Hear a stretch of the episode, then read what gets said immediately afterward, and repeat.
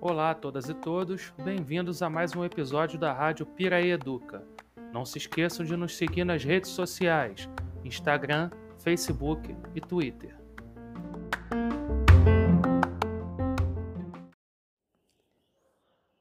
Olá, meu nome é Juliana de Moraes Monteiro, eu sou doutora em Filosofia pela PUC Rio e atualmente eu faço pós-doutorado na UFRJ sob a supervisão da professora Carla Rodrigues e sou bolsista FAPERJ.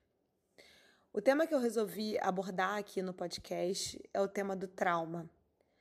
Minha pesquisa ela tem uma relação muito forte com a psicanálise. É, eu sou uma estudiosa de Freud, de Lacan, apesar de não ser é, da psicologia. Então, essa palavra é uma palavra que é recorrente nos meus é, artigos, nas minhas investigações, no meu trabalho. É, é uma palavra relativamente comum, né? Muita gente diz estou traumatizado ou traumatizada por alguma coisa. Poucas pessoas sabem que essa palavra tem uma referência. Ela é uma palavra grega, né? Que em português a gente diz trauma, assim como em grego também é trauma. Sobretudo esse ano que a gente está vivendo um período muito complicado, né? Uma pandemia que revirou a ordem comum, né? mudou o comportamento, instituiu novos modos da gente se relacionar no mundo, enfim, afetou a humanidade de maneira global. Né? Então, essa palavra vem sendo, de certa forma, reativada na imprensa, ou é, que se fala em um trauma coletivo, né? uma experiência histórica traumática. Então, eu considero que é uma palavra interessante para a gente abordar aqui na, nesse canal. Trauma, né, como, como eu disse, é uma palavra que tem origem grega e ela quer dizer ferida.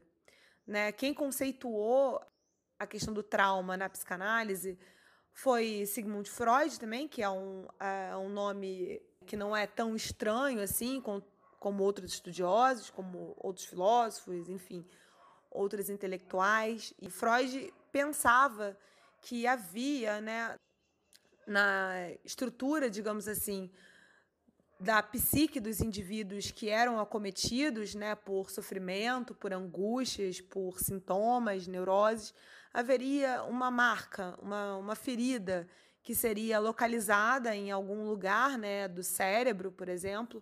Por isso que Freud acreditava no começo que a estrutura psíquica era uma estrutura localizada em algum lugar, né? Por isso que se fala em tópica, é, primeira tópica, segunda tópica, porque se acreditava que era alguma coisa relacionada a um local específico, né? Essa outra palavra, né, que vem também de uma herança do mundo grego, né, tópica, relativa a topos, né, do, da questão do, do lugar. Então, Freud acreditava que o trauma seria então uma ferida, né, uma ferida psíquica. Essa teoria, né, que ele vai elaborando ao longo do seu percurso investigativo, é, vai mudando, né? Freud então rearranja um pouco os seus conceitos, passa a conceber o psiquismo como uma estrutura, né? Alguma coisa que que se dá na ordem não de um lugar específico, mas de algo que coloca um, um aparelho em funcionamento, né? Então, o, o mecanismo da, do inconsciente na psicanálise é, uma, é um mecanismo estrutural, digamos assim. E o trauma, na verdade, que, que seria, né, numa primeira hipótese, uma ferida localizada, passa então a ser algo que, de certa forma, passa um pouco por uma, por uma certa estruturação, por um modo de estar no mundo de cada indivíduo, de cada sujeito, é, acometido então por uma certa por um certo evento que seria um evento traumático e que esse evento te, teria efeitos né, na vida dos, dos sujeitos e do, dos indivíduos. Freud elabora muito a sua teoria a partir de uma situação histórica específica, né? Ele vai observar logo ali depois da Primeira Guerra Mundial que os soldados que voltavam das trincheiras voltavam mudos, né, incapazes de relatar, contar suas experiências terríveis vividas nos campos então nos campos de batalha. Então ele vai tentar pensar isso que fazia com que os indivíduos voltassem é, incapacitados de narrar a sua própria experiência como da ordem é, de algo relativo ao trauma. Então, num certo sentido, a, a categoria do trauma ela foi come, ela começou a se alicerçar como um certo tipo de, de vivência, né, que que todos nós estaríamos é, sujeitos né, a, a passar, um certo tipo de vivência que o sujeito experienciaria de uma forma excessiva, né, como algo transbordante, que ele não conseguisse assimilar, representar, colocar, é, elaborar na linguagem, né, colocar em palavras, e isso é, retornaria, digamos assim, a partir dos sintomas ou informações do inconsciente, como os sonhos ou como os lapsos repetitivos da linguagem.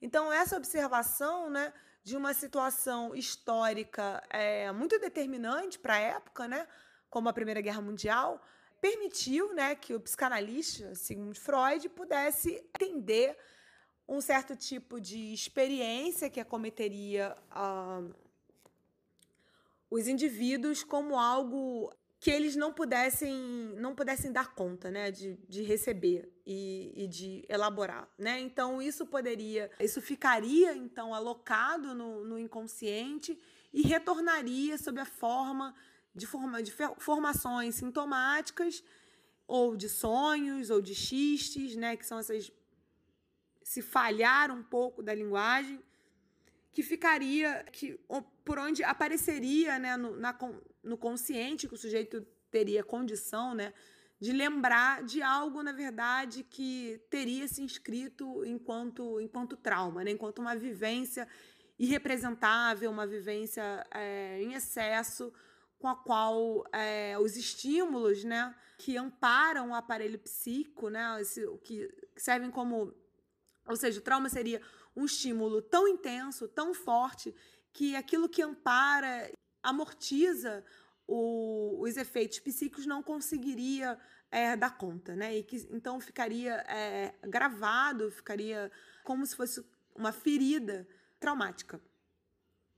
Então, isso que se aplica numa esfera é, singular, né, pessoal, ou seja, cada indivíduo que lida, que teria né, um modo de, de se haver aí com trauma, né? Então, com, com essas marcações, com essas feridas, isso a gente pode pensar também, extrapolar um pouco essa concepção, pensar a cultura também marcada por traumas, né? Então, por exemplo, quando a gente fala é, hoje nos estudos decoloniais, pós-coloniais, no trauma da escravidão, né? Isso é, é uma expressão muito interessante para a gente pensar os efeitos do, da colonização né, no, no Brasil a partir desse conceito herdado da psicanálise. Né? Isso é um trauma, né, um certo tipo de evento excessivo, é, violento, irrepresentável, com o qual sujeitos foram oprimidos, violentados e que isso se inscreve na história, né, na história do Brasil, enquanto trauma, né, enquanto uma, uma certa carga é, impossível de ser absorvida e que por isso retorna, volta, por exemplo, nas manifestações de racismo, é, nas manifestações nos quais vemos há sofrimento, há angústia diante disso que não cessou de acontecer, né? Então, por exemplo, a psicanálise né, é um método, é um método clínico, né, um dispositivo no qual pessoas que se sentem angustiadas, que são afetadas, que são chama de, né, usa essa outra palavra que se usa como no senso comum, mas isso é uma categoria, modo de, de, de estar, né, em relação a, a, a, ao seu psiquismo, né, por exemplo, a neurose, ou seja, existe aí um campo que é relacionado à forma como, como o trauma se inscreve na vida do, dos sujeitos, né? Então, isso tem reverberações, por exemplo, quando a gente também fala sobre os efeitos de um povo, de um grupo. Então, não é uma coisa exclusivamente, né? É, pensada a partir do ponto de vista singular, mas também do ponto de vista político, né? Algo que aparece na história como um trauma coletivo, como foi, por exemplo, o caso dos judeus na Segunda Guerra, nos campos de concentração, a questão do genocídio da escravidão no, no Brasil, na América Latina, né, dos povos que vieram escravizados da, da África para as Américas. Então, assim, existem eventos tal ponto é, violentos que a gente pode utilizar essa palavra como, como algo para dar conta de um certo irrepresentável né, coletivo. E nesse sentido, né, quando se fala é, os jornalistas, os estudiosos, filósofos, sociólogos, psicanalistas que estão diante, por exemplo, do evento como a pandemia do coronavírus, a gente pode usar essa palavra como um trauma histórico coletivo do presente, na medida em que isso reconfigurou uma ordem mundial de uma forma catastrófica, né? Que é uma outra palavra que vem aí desse, desse vocabulário grego, né? Catástrofe quer dizer uma virada para baixo. É, ou seja, o mundo né, virou do avesso.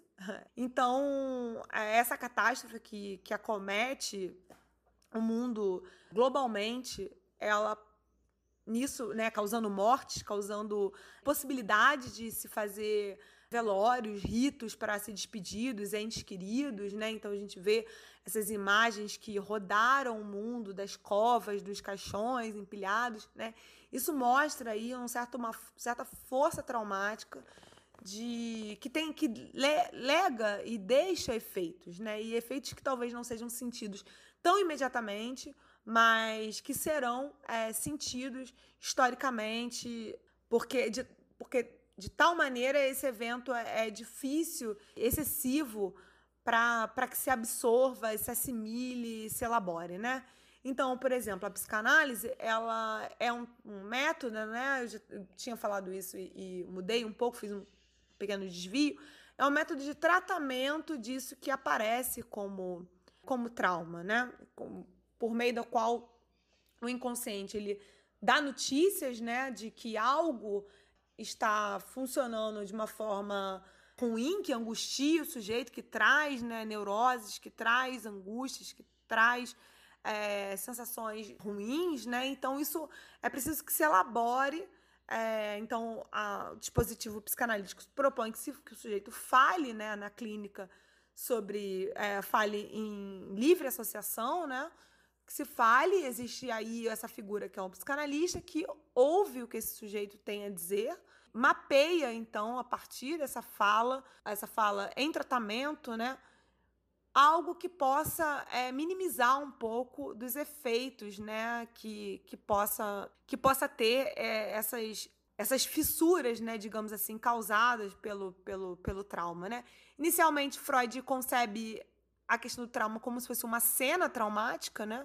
Quando ele está ali no início, né, do seu percurso investigativo, primeiras é, pessoas, digamos assim, né, no certo gesto inaugural da psicanálise que chegam até, até o seu consultório, consultório de seus é, companheiros ali no, no, no, início do tratamento, psiquiatras, né, outros psicanalistas. As mulheres chegam, né, primeiro, né, são as chamadas histéricas, né, também uma outra palavra é, grega, histeria, ela vem, uma, vem de útero, né, porque se acreditava naquele, naquele momento que a histeria seria algo do feminino e depois é, se descobre que, que não, que não, não, não, não tem a ver com, com nada, e, e teria a ver com isso, né, que é uma parte biológica das mulheres, o útero, mas que se descobre que absolutamente não tem nada a ver com isso.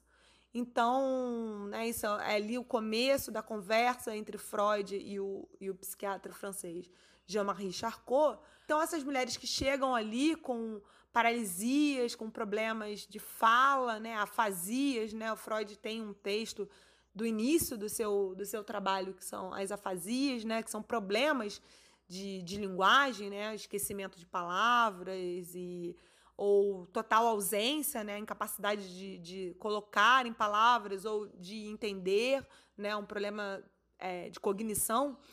Então, quando essas mulheres chegam ali com suas contraturas, seus ataques, se acreditava que isso tinha a ver com o feminino e, e, na verdade, demonstra muito mais ali uma situação histórica de opressão extrema né, das mulheres que davam, travam efeitos em seu próprio corpo, efeitos que não eram, não tinham a ver com nada biológico ou que pudesse ser descoberto por um, por um exame do corpo mas isso era uma patologia que tinha a ver com seu psiquismo, né? E o seu psiquismo, na verdade, ligado a uma condição histórica de, de opressão, né, extrema. E de, uma, de um certo enclausuramento, né? De não poder falar, de não de ter que se encaixar em um modelo específico.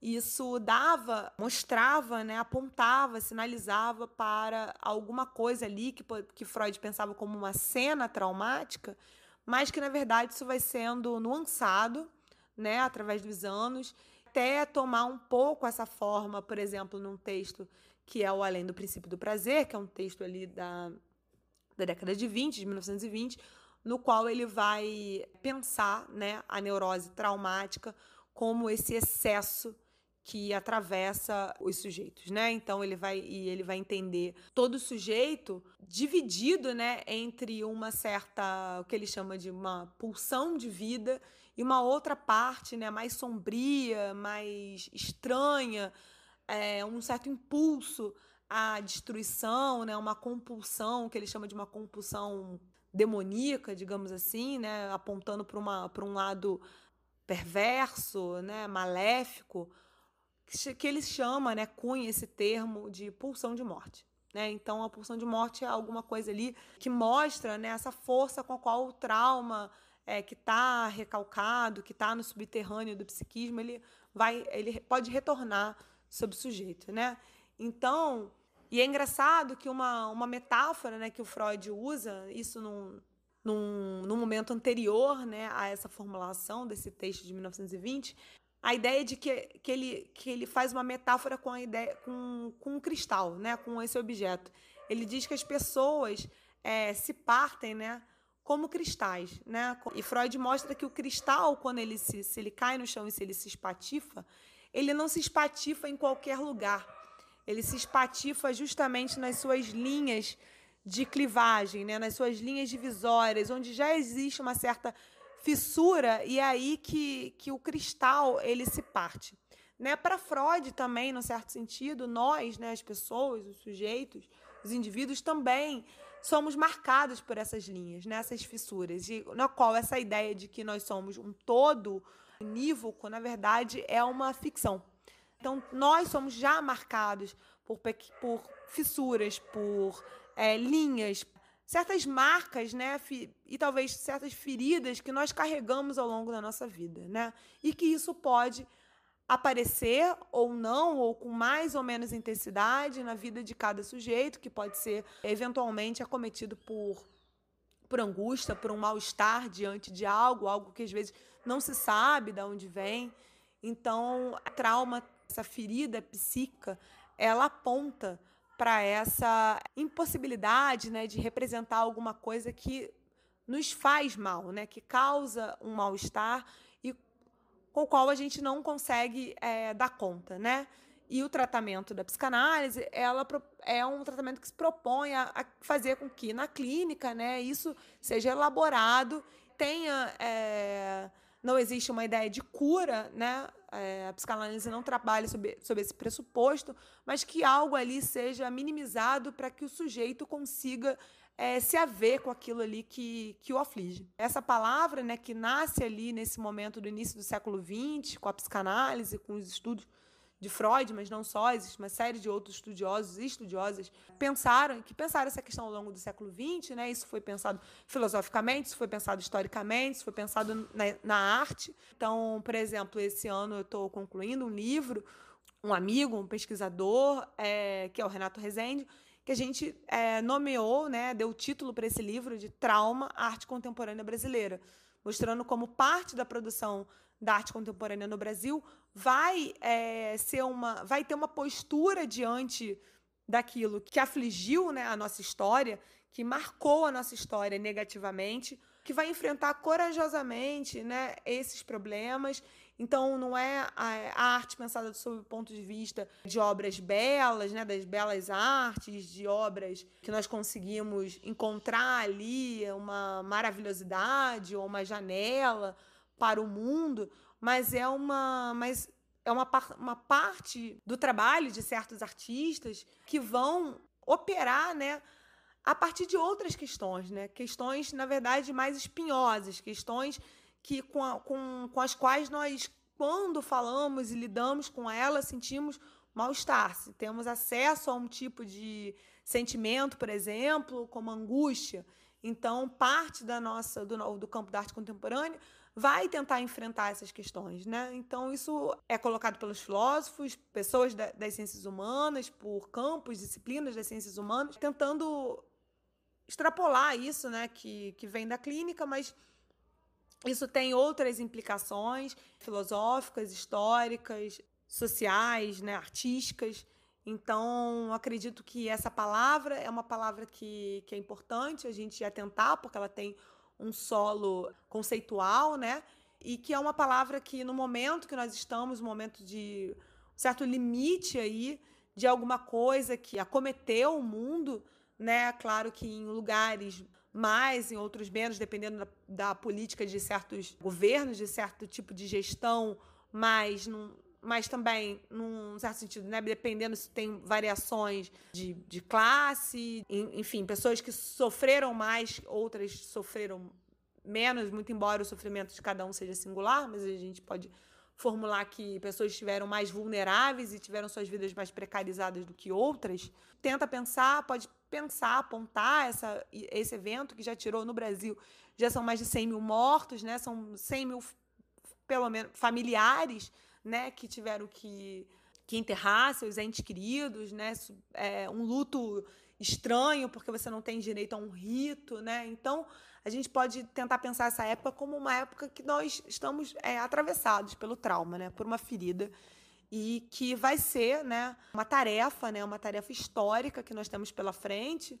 A pandemia ela coloca né, um problema e todos nós estamos ansiando por medicamentos eficazes, por uma vacina, então uma tarefa que é, os médicos, cientistas, pesquisadores têm né, pela frente, como tem que responder a, a esse evento. Mas nós, enquanto estudiosos da cultura, né, eu da, sou da filosofia, mas enfim, é, as ciências humanas elas também estão pensando sobre isso, sobre outros prismas, né, outros aspectos. E um desses aspectos que eu considero relevante né, no momento atual é essa palavrinha aí grega que a psicanálise utiliza né, para tentar compreender uma certa é, etiologia do trauma e que me é muito é muito útil para os meus, meus estudos, para as minhas investigações, contribuição aqui, tentar mostrar, né, mostrar que, que é, essa palavra não está descolada né, da teoria e que essa teoria, né, essa teoria que vem das ciências humanas, elas podem fornecer né, ferramentas para a gente compreender melhor né, os momentos que, que nos são tão tão aterrorizantes, né, tão angustiantes. Então é isso, agradeço. Espero que tenha, tenha sido uma boa é, apresentação desse podcast. Muito obrigada.